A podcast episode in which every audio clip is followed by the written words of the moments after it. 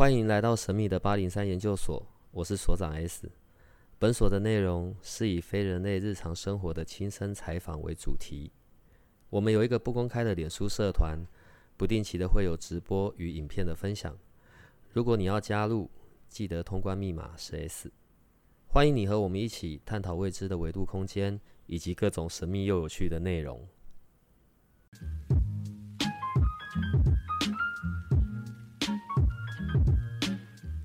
常常都会有人要找你做咨询嘛？对对对。然后可能他们正在一个困扰的关系里，嗯嗯嗯，或者你知道难过的关系，嗯，所以如何来处理这段关系？好，这是一种。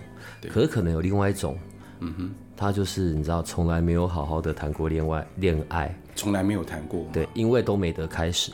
哦，不管他喜欢的任何人，不管男生女生，嗯，然后连靠近制造印象的机会都没有。嗯嗯嗯。应该也有这一种的来找过你，对不对？比较少哦，一般都感情困扰嘛，对，需要做处理的。对，我我会这样问，是因为呃，我有时候会遇到真的，他可能连谈恋爱的开始都没有。嗯哼哼，我我今天会问你这个问题，是因为。照正常来说，它好像是有一个步骤的。步骤最简单的、最刚开始的是，你当然还是要常常常出现在那个你喜欢的人的前面嘛，呃，增加印象嘛。对对对。放一些，我不知道在你你催眠的这一块或者心理学的这一块，这个叫什么？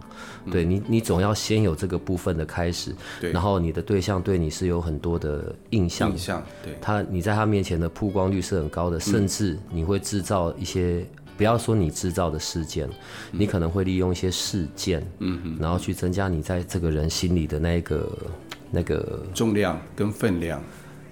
好，我们从这边开始。好，作为一个这么对心理学有研究啊，然后又是催眠师的你啊，嗯，所以正常在我心仪的人的前面，我通常是怎么样的制造印象，怎么样的是比较有效的方式？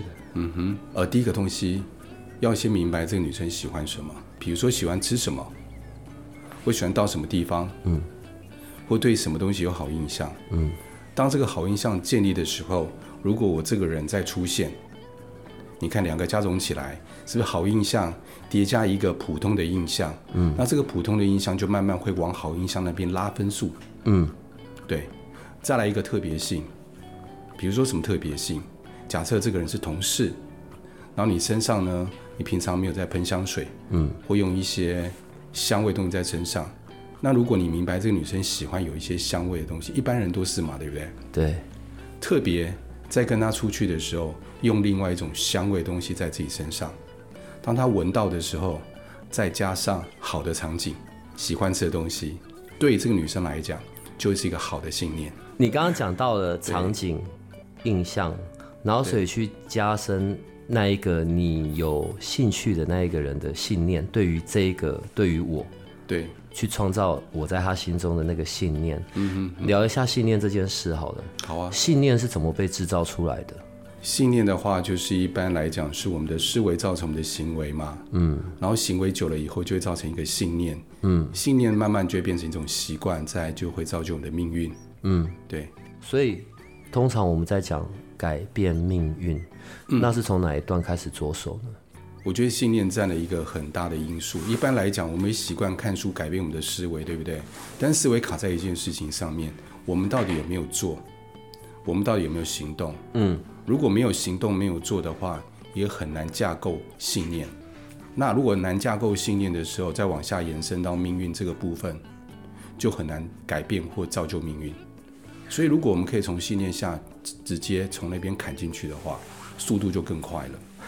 好，通常是这样子的。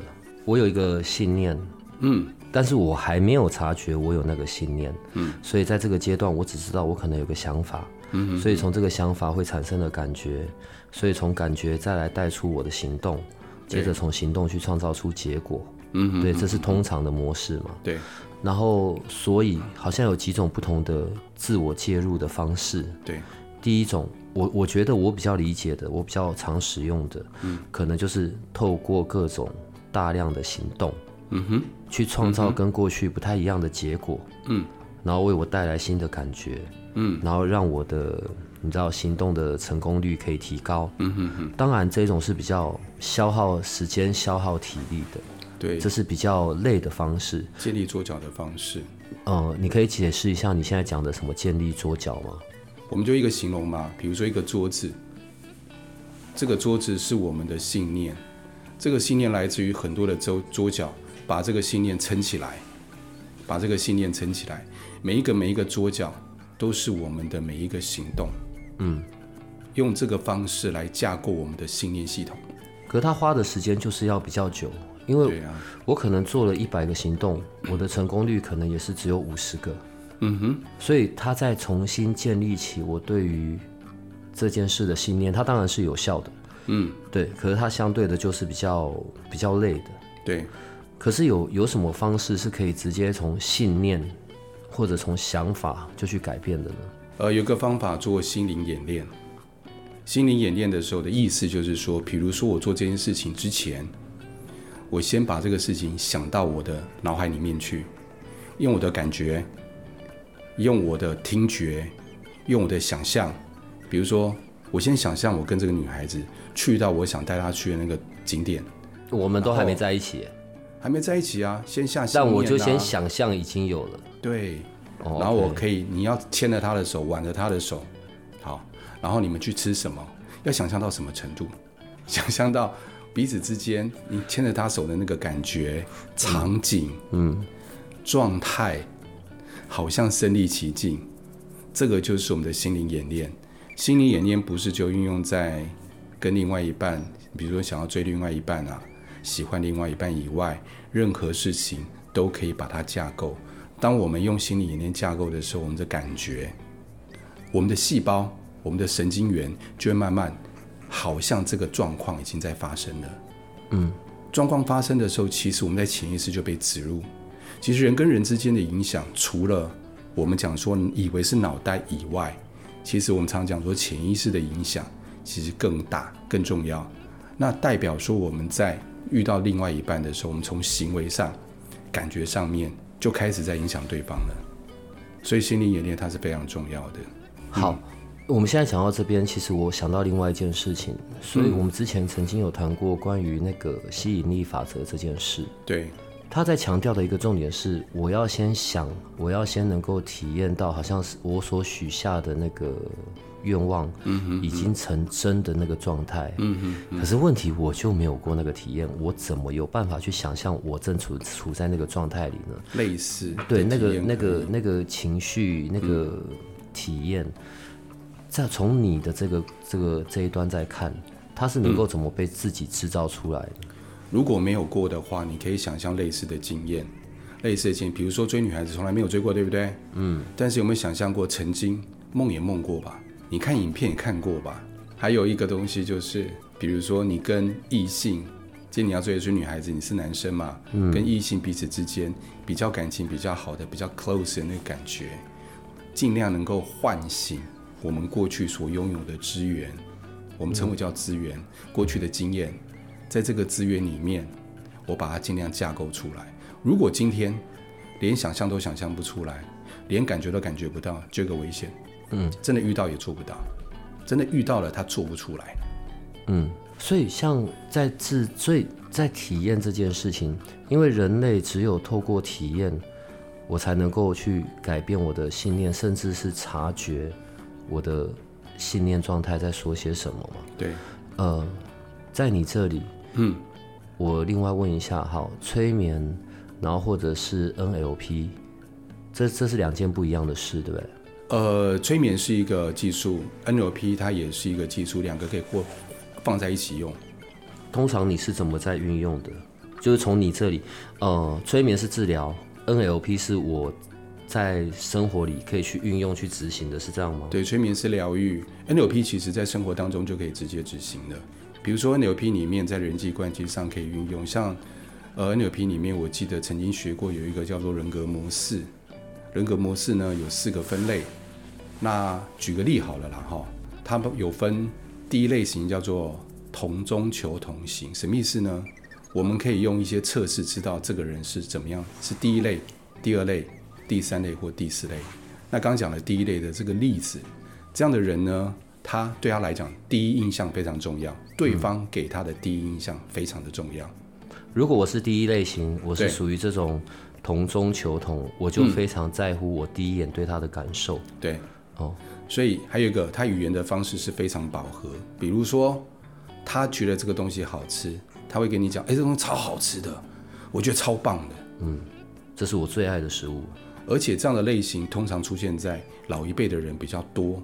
我没有统计过，老一辈指的是大概现在六七十岁的人，嗯，这样比较多。而且第一眼印象，假设你今天遇到这样的人，你穿着上，他们很在乎的是你今天穿的怎么样，给他第一印象。所以一般遇到这样的人，我建议他最好第一次拜访这样的人，穿西装、西装裤、打领带，给他第一印象好。他只要第一印象一好，后面什么事都好谈。嗯。做什么事情都好，其实这个影响是潜意识的影响，他绝对就说以他个人来讲，完全求同型的人来讲，他都不知道自己对人的印象是这样架构进去的，嗯，生活当中就可以运用啦。好，这是第一种，对，嗯，同中求同的，对。那第二种呢？同中求异，同中求异的人，你会发现有一些人他们在讲话的时候比较有架构性，他要慢慢，我们常会讲说开玩笑的说法就是漏漏等。嗯，他讲话不会只讲重点，他整个脉络跟他交代清楚。这样的人呢，适合做会计。比如说，今天出门的时候，你就问他说：“哎，你今天几点出门？”他告诉你：“哦，我今天六点半起来。起来的时候，我就先刷牙洗脸。刷牙洗脸完的时候，我就先吃个早餐。吃早餐的时候，我要吃个煎蛋，哦，又吃个面包，又吃个水果。所以我吃完的时候呢，到了七点半，我才准备出门。”所以你跟这样的人在沟通的时候，你要整个架构性给他，他是很条理的，嗯，他需要有脉络的，对，然后循序渐进的，嗯。可是我要怎么样可以判别他是这一款的？哦，我就是从他像他刚刚沟通表达的这种方式，嗯，如果他的沟通表达本来就是条理的，我如果要能够跟他是能够有一个，你知道相同的频率或者是互动，啊、我也得要用这种方式。啊。这一种就是看 CP 值的。看 CP 值，就是我我要做比较表的，倒不用了。哦，倒不用，就是你要慢慢的要花点时间听他说，嗯，因为如果你跟他讲重点，他没办法一下架构出重点，嗯，那不是他的问题，是他的设计本来就这样设计，嗯，对啊，嗯，所以我们刚刚讲完的是第二种嘛，对，同中求异的，对对对，好，所以第三种的呢，呃，异中求同，第三类型的，嗯，他比较幽默一点，这样的人。比较幽默，他喜欢讲重点。OK，他讲话不啰嗦。比如说在业务上的展现，他就会是，如果以这样的老板，第三类型老板，他一定会跟对他跟员工讲说，你要你你业绩做到了没有？就跟他讲说，可以，我做到了，我做到多少钱，或是我现在目前完成百分之八十。嗯，然后他再问你，你有什么东西没有做到的？就跟他讲，我有什么东西需要协助的，就这样就好了。但是如果这个老板遇到第二类型的员工，他就俩工，嗯，有没有？他就漏漏、啊、第二种要先讲完所有的故事跟发生的事件。对，那那那跟这一种的相处，就是只讲重点，其他都不需要。对，讲重点就可以了。而且这样的人非常重视诚信，嗯，诚信对他来讲非常的重要。在如果遇到这个类型的顾客的时候啊。绝对不要跟在旁边慢慢帮他介绍，说这个产品怎么样啊？这个产品如何如何？你只要展现出你对他的诚实，他自然而然就会来买单，嗯，就会成交，嗯，这很重要。大部分都是这一种的吧？啊，很少，很少，很少，这种不多。呃，我们统计过，第一跟第二类型最多，嗯，在老一辈，还有第四类型。第四类型的话是目前孩子当中最多种的，一种求异。现在小孩很多第四类型的。完全求异，完全求异型的。哎，第三类型的你问完了吗？你先讲完啊。你说异中求异吗？异中求同就是完全求异型的。我们现在到底在讲第三还是第四啊？现在挑第四，第三讲完了吗？异中求同讲完了吗？讲完了。好，OK，就大概介绍一下嘛。嗯。哎，再来第三类型，我可以再讲一点吗？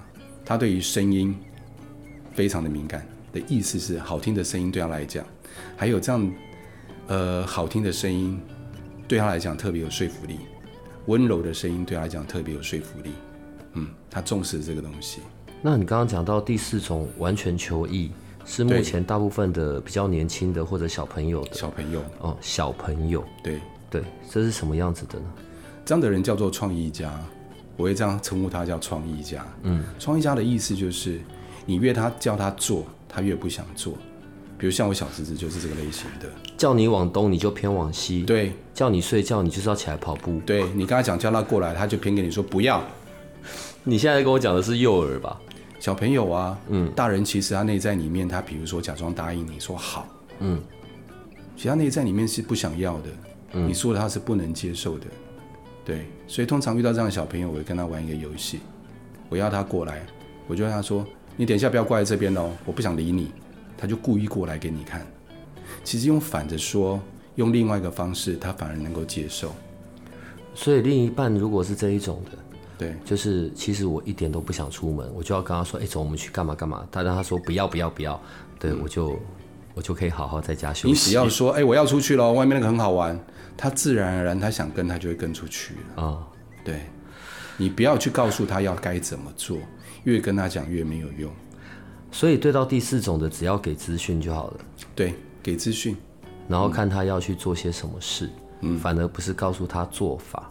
呃，我们现在讲的这四种是你在 NLP 里面，这是比较一个先天的状况嘛，个性上的。对，先天状况。嗯。可是问题是，我们会有家庭的背景，我们会有学习成长的环境，对，或者是在生活里面所遭遇过的事件，嗯，这些在后天上面其实是会有影响的啊。会。那如果从后天来看，只看这四种是不够的吧？后天有后天的影响。后天会有什么样的影响呢？所以如果从后天的这上面，又要怎么做分别呢？其实我们现在在做的不是说把人去做分类啦，我觉得这些是一个因为习惯、因为信念，所以他们有一些惯性。我们只是从惯性来做人的这一种识别。对，okay? 所以后天又有些什么是我们可以知道的？比如说有一些人是属于比较趋利型的，跟避害型的。哦，趋利就是。这个东西如果他做跟不做，嗯、好处多他就做。如果有一些人是避害的，就是尽量坏处少，他才愿意做。嗯，这是指内在驱动的，内在驱动力。对对，如果是对我有好处，嗯、对我能够有一些加分，嗯，我是经由这个去的。嗯、然后譬如说，呃，好，荣誉感，嗯、这个比较偏向荣誉感。对。然后如果是避害的，就是我如果不做，我就会怎么样；我如果没有怎么样，我就会怎么样。反正最终结果我不做，我就会很惨。比如说，这种就是避害的。对对对，嗯。比如说一个例子好了，出国，嗯，你跟他讲说，哎，我们去日本，日本那边很好玩，而且日本那边又可以干嘛？水上游戏，嗯，又有风景可以看，嗯。然后去到那个地方，你除了风景以外，而且你可以认识很多人，嗯，而且你有很棒的经验，嗯。你刚刚讲那么多。如果今天趋利型的人，他说：“哦，好棒哦，好好玩哦，好处真多，所以我去了。”但是避害型的并没有听到他要听的，嗯，因为他会担心去那边是人太多，他会容易害羞。比如说避害型的，你就要跟他讲：“你不用担心，这一路上的飞机很安全，没有问题。”嗯，而且呢，你看到日本的班机里面从来没有任何出过任何的意外。好，再来去到那边的时候，你不用担心太冷，那边因为那边的温度不会太低。比如说你去的地方是属于比较。没有那么冷的南方嘛，哈，嗯，哎，北方啦，没有那么冷的北方，就不会冷。而且去那边的人，你看他们都很快就会跟你熟了，所以你慢热没有关系，他们会带着你，你不用担心。嗯、告诉他不用担心的地方，他反而能够就是我们想要他去的这个方向跟目标。所以一种我们可以从趋利或者是避害这样来做识别。对，还有些什么别的呢？我不太确定。我身边的人，他是趋利型的，或者他是避害型的。嗯，可能如果是在职场内，可能我的同事我相处久了，我知道。嗯，可是如果我现在才是刚认识，或者我刚加入某个团体，或者我的团体里面刚进来的人，我可以从哪些他使用的字眼，或者他的习惯，我可以去做出这样子的判断呢？如果讲话比较正面，讲话我们认为啦，讲话上比较正面，嗯，形象上比较阳光。嗯，很多事情你都听到，他在形容一件事情，他都会讲那一件事情的好处，嗯，多过于坏处的时候，一般来讲都是趋利型的，比较容易是趋利型的。趋利型的比较会看到事情往好的方向的可能性，是这样吗？对，比如说今天做业务的时候，主管在 interview 的时候，你就可以问他说：“那你对你对你未来什么规划？”他告诉你就是：“未来我要赚两百万，年收入两百万。”那你就告你再问他说：“那你觉得我们的客户可以怎么开发？”他可能会告诉你。陌生拜访对我来讲一点都不是问题，而且我可以看出每一个客户在我面前要展现的状态，所以我可以很容易的去说服他，而且我只要带着产品出去，我有把握绝对可以成交。你看他用的字眼，绝对这个字眼是我们刚讲第一类型，再来他叙述了很多的正面在里面，在这些正面，你就可以明白他偏趋利型，但是我们常讲说趋利跟避害没有百分之百的，嗯。他还是会害怕啊。有的时候在不同情境里面，我们可能就即便我平常是趋利的，对、因为在不同情境内，我也一样有可能避害啊。有可能，但是你还是可以听到他在正面的。如果今天趋利型的话，即使在那个环境下，他还是能够趋利的会比避害的多。所以它是一个类似零到十分嘛。假设零是避害，十分是趋利。以趋利型来讲的话。他可能趋利，他可能占七分的趋利，三分的避害。嗯，我从来没有看过十分的趋利，零分的避害，只是比例上的多跟少而已。避害也是啊，比如说零分跟十分来讲，可能他避害，可能他是八分的避害，两分的趋利，没有绝对避害型的人，都绝对避害型的人在这个社会上也很难生存下去。嗯，对啊。我们从刚开始讲到现在，这一些是属于在。呃，个人的行事风格上面、行为模式上面的展现。对，好，可是追根究底，如果说我想要有一些不同的结果，在生命里创造出不同的结果，嗯嗯，或者为了我未来会有一些不同的命运，对，脱离现况嘛，对，我需要改变的可能还是关于我的信念啊，对，或者是关于价值观，好了，嗯哼哼，问题这不是一朝一夕就可以处理好的啊，嗯哼哼。如果针对像这样子的状况，然后要来找你，嗯，所以你就是从催眠下去做喽。呃，催眠是一个方式，但催眠有一种叫做清醒催眠，不见得一定要大家认为的就是闭上眼睛，嗯，然后进入一个催眠状态才叫是催眠。嗯，有些的轻度催眠就可以改变了。的意思就是，比如说我跟他对谈当中、聊天当中，我请他冥想一下，或者是实际上我让他在这个场域里面。走一走，嗯，做一些动作，他就改变他的信念了。可是透过催眠，他的这样子的一个被改变，嗯，可以多久啊？如果改变效果，改变完以后，再加上他的行动，行动就相对的更容易了，因为他有这个信念，对不对？嗯，他在行动上，他只要花，以前我们常常讲，假设。在没有改变信念之前，他要花一百分的力气做这个事情。嗯、信念改变了以后，他力气可能只要花二十五分，嗯、或是五十分，嗯、他反而做得轻松。是不是在做动作当中，再更加强他的信念，再维持他的信念，并且更加强？嗯，两者下去的时候，他就会收集到更多正面的信念回来。嗯，所以效果就更强了。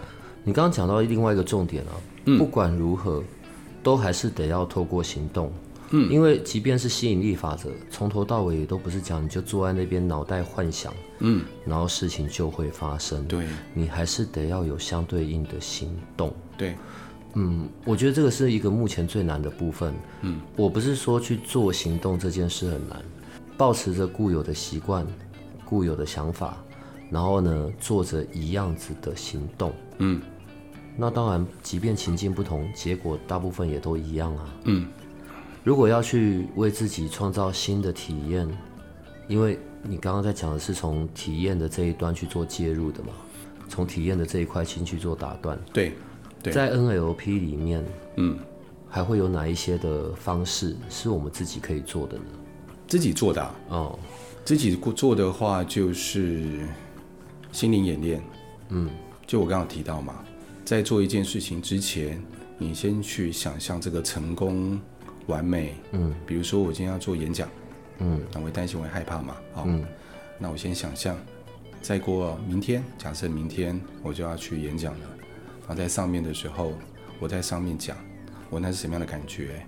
然后下面的听众每个眼睛都看着我，嗯，并且旁边的灯光怎么打，嗯，然后模拟模拟想象我在上面所有的感受，嗯，有心理学里面我们有时候会讲到关于那个冰山理论嘛，嗯嗯，对，海平面以上大概只有百分之十我们所呈现出来的，对，但真正影响我们的其实是海平面以下那百分之九十，对。呃，我问一下，像之前灵魂事务所这边做的那个超觉力工作坊，好了，嗯哼，就是在处理这一段的吗？潜意识那一段的哦，对，九十的，所以可以透过在超觉力的那个工作坊里面的练习，或者一些方式，对，不能暴雷，然后就可以去改变我们在潜意识这一块对我们的影响吗？超觉力课程比较没有在讲这个玩，超觉在发掘、哦、发掘我们自己本身的一些我们所未知的能力，创造体验的方式，创造体验的方式。因为可能过去我只习惯，譬如说我只习惯用看的，嗯、我的体验大部分从五感来，我只着重在眼睛，对，譬如，对，但是超觉力是开发出我其他的感官知觉，对，去看到，OK，同一个事件，对。可以，可能可能可以有一些不同的样貌跟方式嘛，嗯嗯，然后从这边我就可以去创造出一些新的体验嘛。嗯、可是如果我现在很需要的是去重新塑形，关于我的意识、潜意识啦，嗯，关于我那一些你知道很，你看哦，我们刚刚前面有讲，我透过看书可能也有机会，对，但看书也就只是看书，它也是知识而已。那如果我真的要在这一块为我自己有一个不同的。我们最前面在讲吸引力法则，嗯，然后想象、体验，然后去从体验这一端 去改变信念。那这个还有什么方法？因为这一块其实才是最难的啊。从体验那边，你说从哪边去改变信念？如果去创造新的体验，想象，举你刚刚说的那个例子吧。啊，我如果从头到尾我就是从来没有过女朋友，嗯，我哪有办法去想象我有另一半的样子？这个时候其实自己就没办法做了。你需要找另外一个咨询的老师，嗯，来帮你收集过去的资源。你要请协助，才有办法帮你做到这一点。因为我们过去资源对我们来讲，过去正面信念，我们自己自己找，我现在就追不到了嘛。然后所以我的想法一定是很负面的想法嘛。我认为我不行。好，嗯，其实我们过去有很多的资源是可以找来协助的。嗯，这个时候就要请老师帮你找做事情。这个只有自己就做不来了，除非今天。有一种是我可以自己靠我自己的方式来做，嗯，我过去我容易想，我有经验，我累积那些正面经验，所以还是有差别啊，因人而异啊。最后一个部分呢、啊，嗯，我觉得想聊一下关于 NLP 好了，嗯，我对 NLP 的了解，我只是叫他，我只知道它叫做神经语言学，对，它的完整的内容，或者是它是一个怎么样可以被运用的工具。对，你可以为我们介绍一下这个东西吗？神经语言学，嗯，我想我知道的好了，因为神经语言学的范围真的非常的广，非常的大。嗯，神经意思就是代表说，其实我们在接收所有资讯的资讯的时候，其实进到我们的神经突或脑神经各方面的神经在里面，嗯，在里面形成一个回路，这个回路是很难被打破的。所以常常刚讲到冰山理论，百分之十，我们以为我们是在做用脑袋在做决定，其实不是，那脑袋决定是来自于潜意识。它的影响，直接或间接的影响。举个例来讲好了，假设前面今天我们骑的摩托车，然后前面有一个小女孩突然跑出来，我们做什么动作？是不是刹车？嗯，把车刹住。好，在这个自然动作里面，我们脑袋有介入吗？没有介入，也没办法介入。但是以为我们介入了，而且脑袋介入是最后才介入。怎么说？因为我们看到小女孩冲出来，第一个是脑袋里面的画面，对不对？在画面影响下面的时候，然后我们告诉我们自己内心里面危险，可能会撞到他。当有这个危险的时候，我才反射到我的动作里面，脑袋才告知我的手要去压刹车。所以其实最后反而是脑袋。这个脑袋的影响来自于哪边？脑袋来自于我的视觉，视觉会直接进到我的，你这样明白我意思了哈？不明白。我们 NLP 里面常常讲视觉、听觉、感觉嘛，嗯，其实他先看到那个视觉，马上做出反应，嗯，所以那个反应是脑来自于脑袋告诉我的行动要这样做，其实反而是脑袋它是最后被影响的，所以说，呢真的百分之十是来自于脑袋的决定、意识的决定吗？不是，其实是来自于我们过去的印象，我们可以这样做，或是来自于我们过去的画面。嗯，然后那些画面跟印象是已经存在我们潜意识里面，随时被提出来用的。刚刚叫做紧急事件嘛，所以其实它是这样被影响的。所以我们常讲说，这个影响已经训练我们神经，在遇到一些的时候。我们神经元在一些在遇到一些事情的时候，它会做这样的反应。所以很多 NLP 在讲的是，我们神经元已经固定的一个模式，它是一个循环。我们以为自己有变化，其实没有变化。然后 NLP 在做就是打断我们神经元的回路，打断神经链，重新做连接。当重新做连接的时候，我们的信念就跟着被改变了。不然我们常讲说，诶，我以为我读到。我知识进来了，我就改变，那只是想法改变，但是我们的潜意识、我们的神经元并没有被改变，嗯，还是用照旧的旧的做法在做。最后啊，嗯，教我们一些小技巧吧，因为听起来在 NLP 里面是有很多可以被运用的技巧。对啊，呃，弄一个我们最常可以发生的好了。我觉得现在呢，如果教我们如何去把到另一半，这个也太困难了。嗯，找一个日常一点的，每一天早上起床。对着镜子，我们就要开始又有你知道面对一天的那个考验啊，嗯、工作啊，要处理完的一堆事。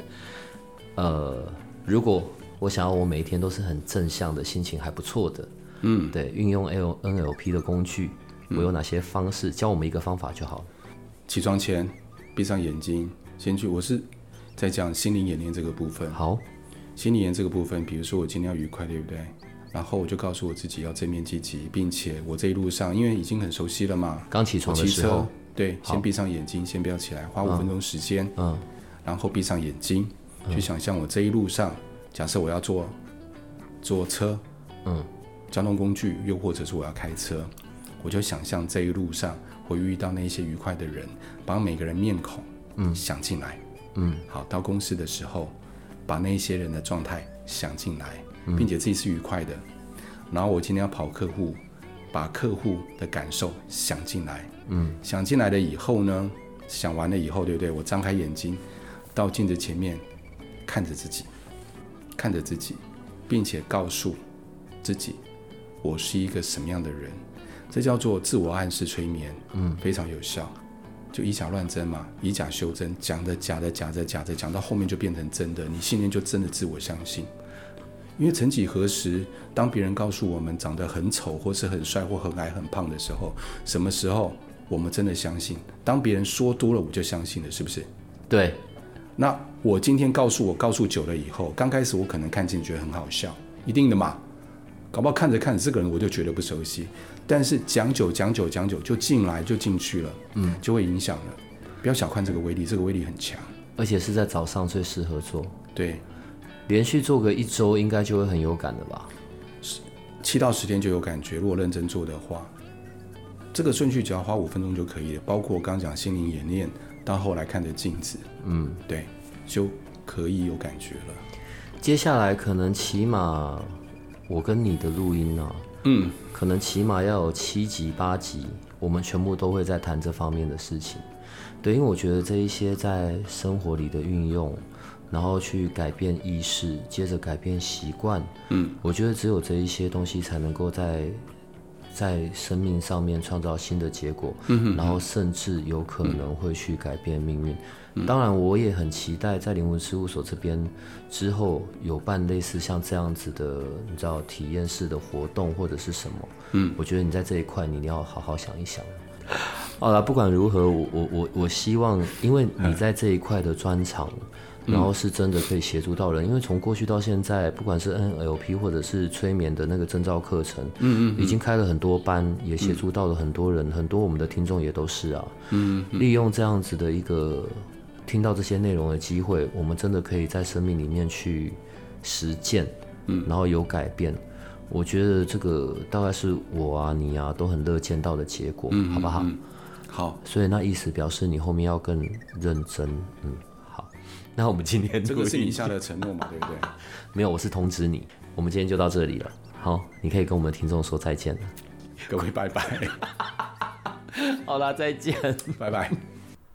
如果你喜欢我们的节目，请多帮我们分享，并且鼓励订阅，让八零三研究所可以持续成为你探索灵能世界的另一只眼睛。